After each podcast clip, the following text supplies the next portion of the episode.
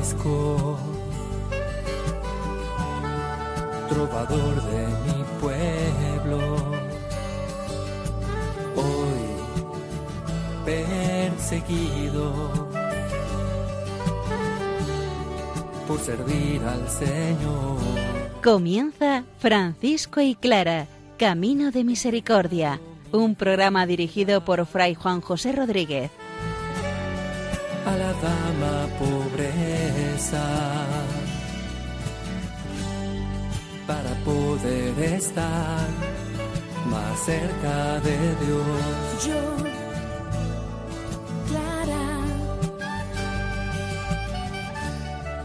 he dejado mi casa. Un cordial saludo, hermanos. El Señor os dé la paz.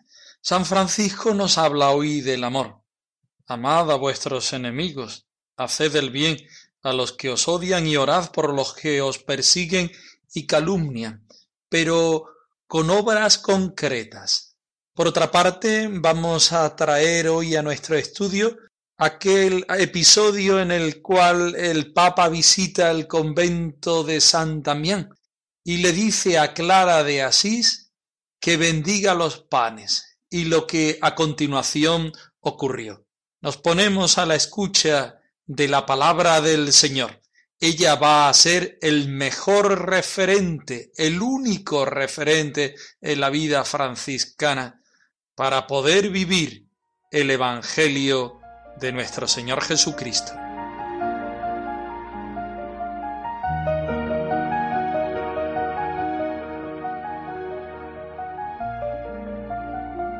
Del Evangelio de San Mateo. Habéis oído que se dijo, ama a tu prójimo y odia a tu enemigo. Pero yo os digo, amad a vuestros enemigos y orad por los que os persiguen. De este modo seréis dignos hijos de vuestro Padre Celestial, que hace salir el sol sobre buenos y malos, y manda la lluvia sobre justos e injustos. Porque si amáis a los que os aman, ¿qué recompensa merecéis? ¿No hacen también eso los publicanos? Y si saludáis solo a vuestros hermanos, ¿qué hacéis de más? ¿No hacen lo mismo los paganos? Vosotros sed perfectos, como vuestro Padre Celestial es perfecto.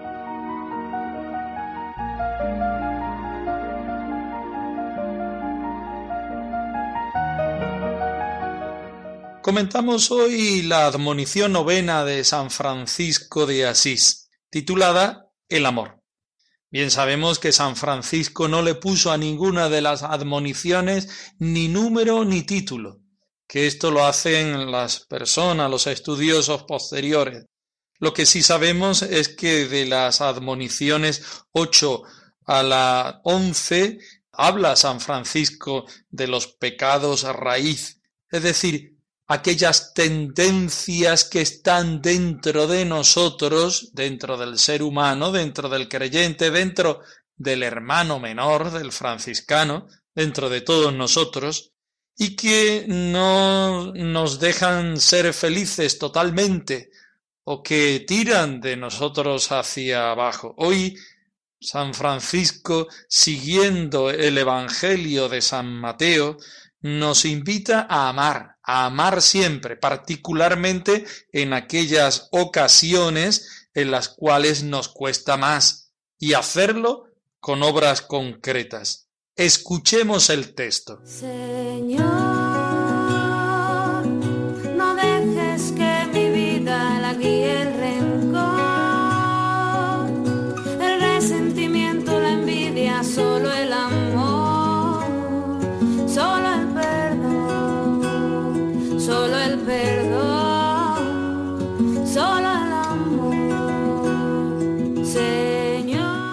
Dice el Señor, Amad a vuestros enemigos, haced el bien a los que os odian y orad por los que os persiguen y calumnian.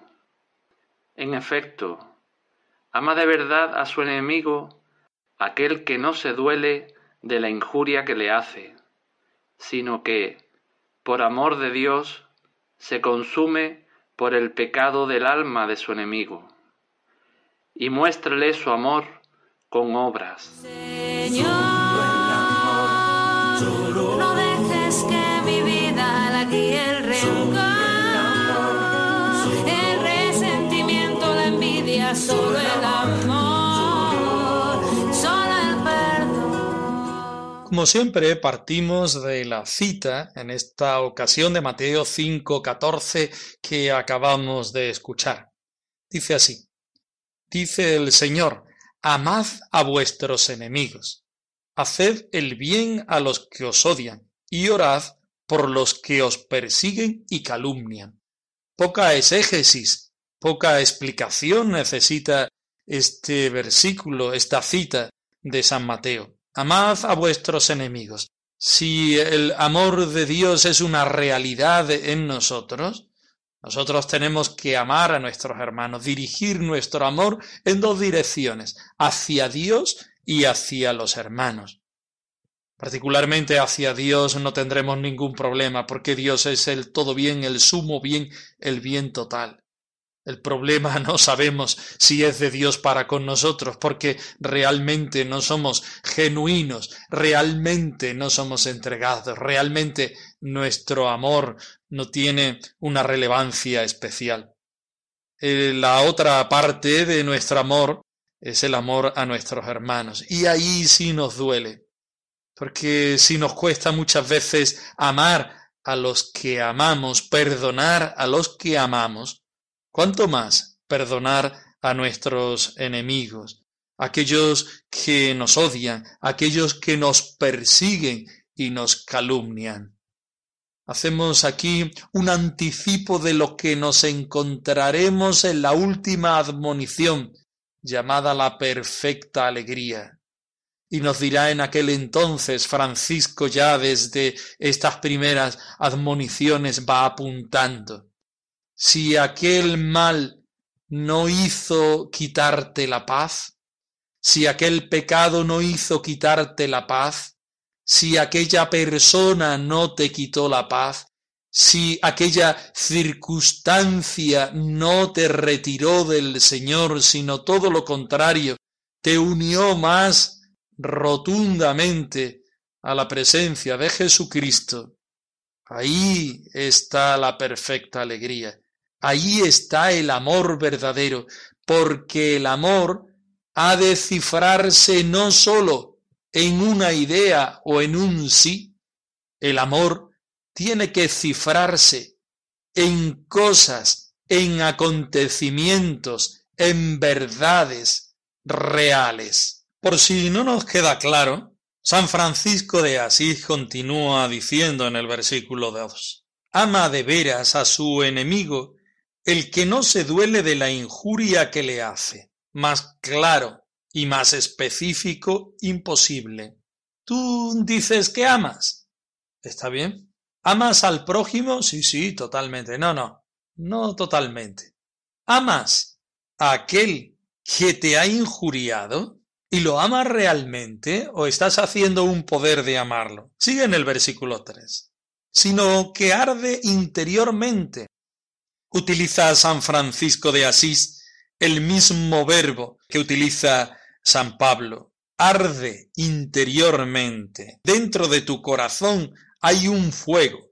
Ardes interiormente por el amor de Dios. Esta es la causa primera, el amor de Dios. Ama de veras a su enemigo el que no se duele de la injuria que le hace, sino que arde interiormente por el amor de Dios. Esa es la causa primera porque Dios me perdona a mí, yo no puedo hacer otra cosa, no me sale más que hacer otra cosa que amar a mi hermano, incluso el que me injuria, incluso el que me hace daño, incluso el que atenta contra mí.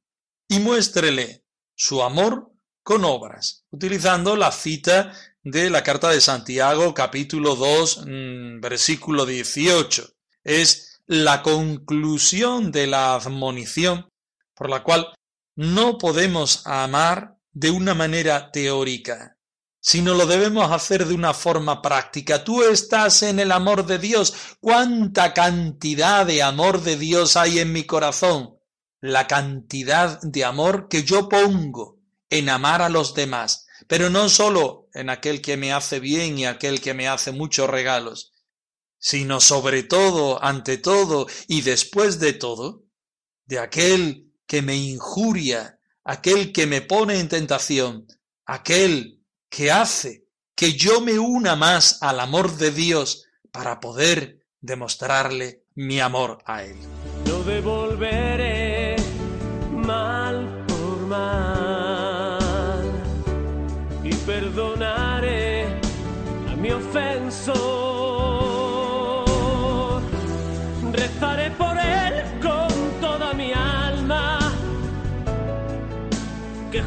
Rescatemos la fraternidad.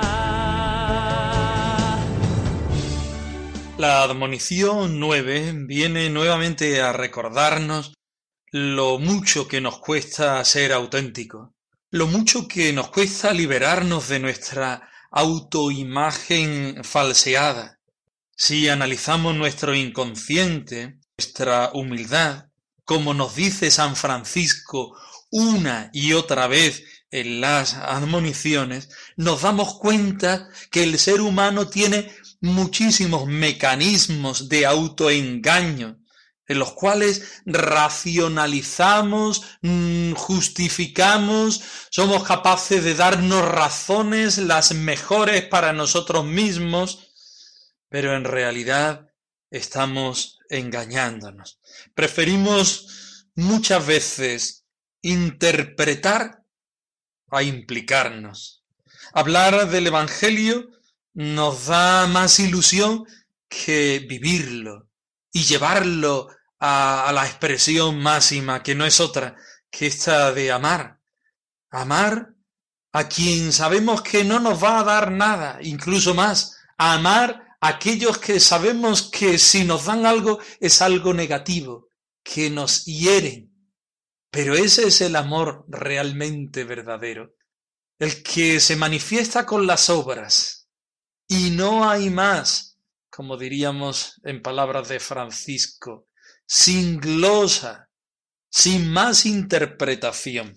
Dios es el único que nos da la capacidad de amar a aquel hermano que nos hace daño, y si nosotros no hacemos el mismo movimiento, pero en distinta dirección, llevar aquel hecho, aquel hermano, aquella situación que me ha hecho ser pequeño, llevarla al Señor, no estamos. Si una persona, una situación me hace daño, yo tengo que ir al corazón de Cristo y recoger allí su amor y tirar de ese amor para amar a aquel que me ha ofendido. Aquel que me ofende, aquel que me injuria, es aquel a quien yo tengo que agradecer, porque es el que me lleva a recurrir al amor de Dios, a recurrir a mi única providencia, que es Dios mismo. Solo el amor, y el amor con mayúscula, es aquel que a mí me hace semejante a Dios, me hace vivir, amar, entregarme, perdonar, como solamente Dios lo hace conmigo y Dios lo hace con las distintas personas. Solo el amor de verdad el amor de Dios, el amor de Dios que se hace realidad en cada uno de nosotros, es el que desenmascara la raíz del pecado. Este se disfraza de justicia, de deseo de hacer el bien, de ir a san, de radicalidad evangélica, pero sólo el amor hace la síntesis de misericordia que no se escandaliza de nada y lucidez para no ponerse la venda en los ojos, ignorando el mal, el mal de los otros y el mío propio. El signo que a mí me libera del pecado es la paz, la paz que no se altera, que no me altera, aquella paz que me da capacidad para amar al otro tal cual es, aunque previamente me haya hecho daño.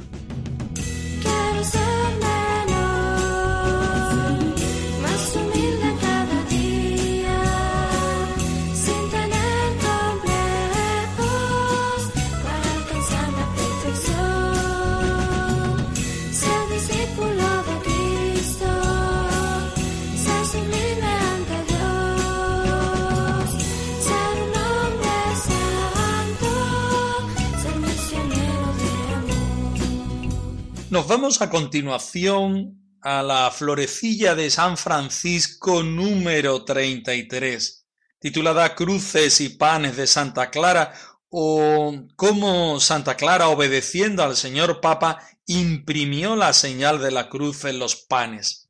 Aquí nos dice justamente de lo que va este episodio. El Papa manda a Santa Clara bendecir la mesa, bendecir el pan. Y Santa Clara le dice, pero bueno, yo siendo una pobre mujer, estando en la presencia del Papa, ¿cómo puedo hacer eso? Pero el Papa insiste y parece que Dios le da la razón al Papa, porque en aquellos panes sobrevino una cruz tras la bendición de Clara. Escuchemos el texto.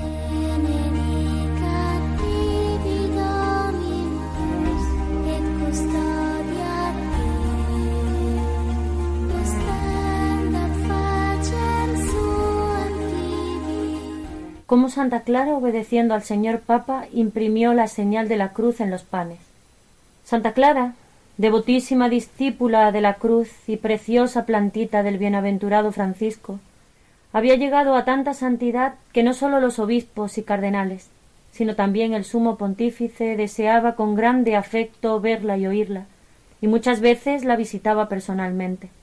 Sucedió una vez que el Papa vino al monasterio de Santa Clara para escuchar la conversación celestial y divina de la que era sagrario del Espíritu Santo, y mientras hablaban ambos largamente de la salvación del alma y de la alabanza divina, Santa Clara mandó preparar panes para las hermanas en todas las mesas, con la intención de guardar aquellos panes una vez que los hubiese bendecido el vicario de Cristo.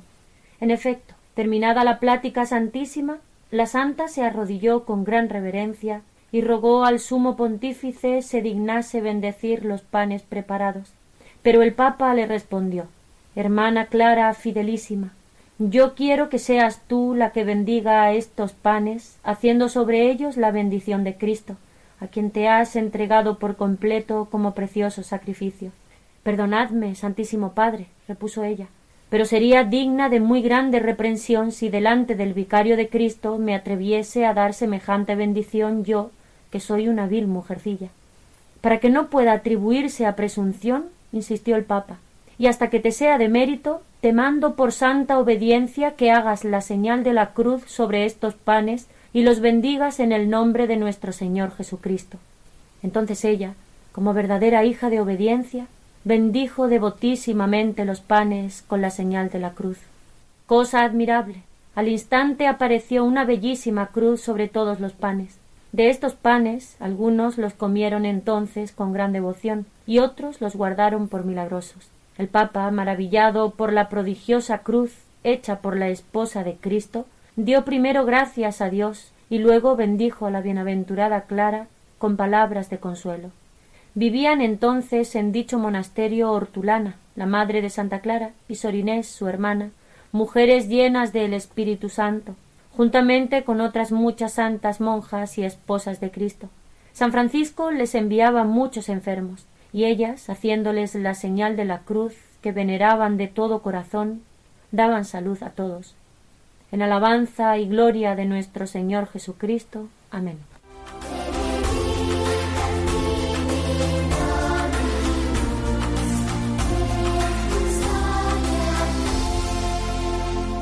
Nos encontramos frente a las florecillas de San Francisco de Asís. Las florecillas son unos escritos intencionados. Podemos decir que no son para nada inocentes, como pudieran sugerirnos en principio. Las florecillas quieren llevarnos a los primeros momentos de la vida franciscanas, donde los hermanos viven una fuerte profesión a la simplicidad y a la entrega total a Dios. Están hechas en el final de la primera época de la fraternidad franciscana, donde a los hermanos se les va pegando muchas realidades, no solamente físicas, que separan de la pobreza, sino otras más interiores que separan del espíritu franciscano. La florecilla se recuerda de una manera simple, pero a la vez crítica, que no podemos dejar nuestra forma de vida, sino debemos ser realmente hermanos menores. En este sentido, esta florecilla número 33 de nuestro Padre San Francisco de Asís quiere demostrar a los hermanos y a cada uno de los sectores la frescura que solamente puede venir de la vivencia del Evangelio. Los hermanos menores las hijas de Santa Clara quieren vivir el Evangelio en simplicidad, vivirlo unidos a la Iglesia, unidos al Santo Padre. Por eso este episodio no puede ser otra cosa que unir la vida franciscana con la presencia, con la obediencia al Papa. Este es el rasgo principal franciscano y diríamos de las hermanas clarisas. Clara como un regalo personal, como un regalo carismático de las hermanas, quiere ofrecer en su vida franciscana la obediencia a la Iglesia y a San Francisco. Y esta florecilla, este episodio, nos lo hace ver de una manera sencilla. El Papa le dice a Clara que bendiga los panes y ella le dice que ella es una pobre mujer, ¿qué va a bendecir ella delante en la presencia del vicario de Cristo? Pero obedece como especificidad de la consagración de Clara, porque eso es lo que ella quiere hacer y obedeciendo, Dios mismo le da la razón. ¿No ves? Este es el camino, Clara. Si no te has equivocado, cada vez que obedeces a la iglesia y obedeces a Francisco, yo estoy presente en tu forma de vida y yo me manifiesto como el Señor de la vida.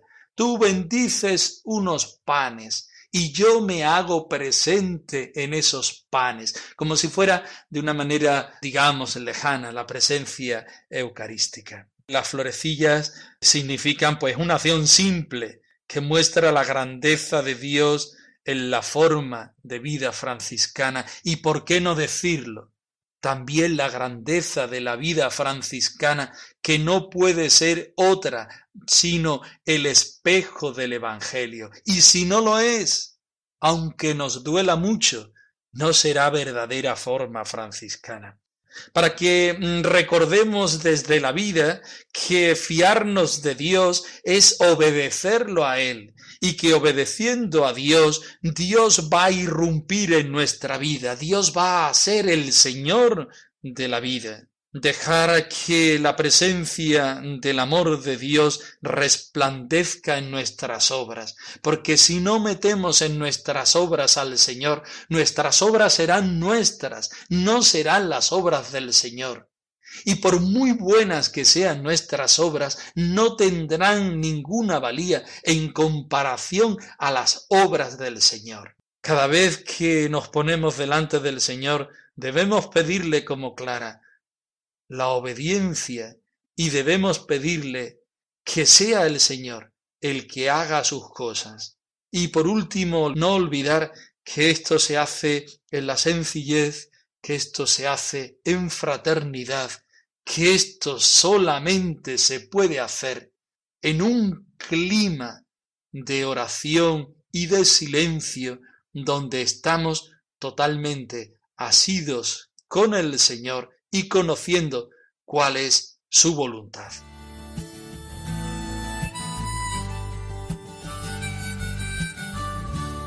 Francisco y Clara arroba radiomaria.es Dejamos la dirección de nuestro correo electrónico por si queréis poneros en contacto con nosotros en algún momento. Nosotros nos despedimos, no sin antes dejaros la bendición del Señor resucitado al más puro estilo franciscano. El Señor os conceda la paz. Han escuchado en Radio María Francisco y Clara, Camino de Misericordia, un programa dirigido por Fray Juan José Rodríguez. A la dama pobreza para poder estar más cerca de Dios.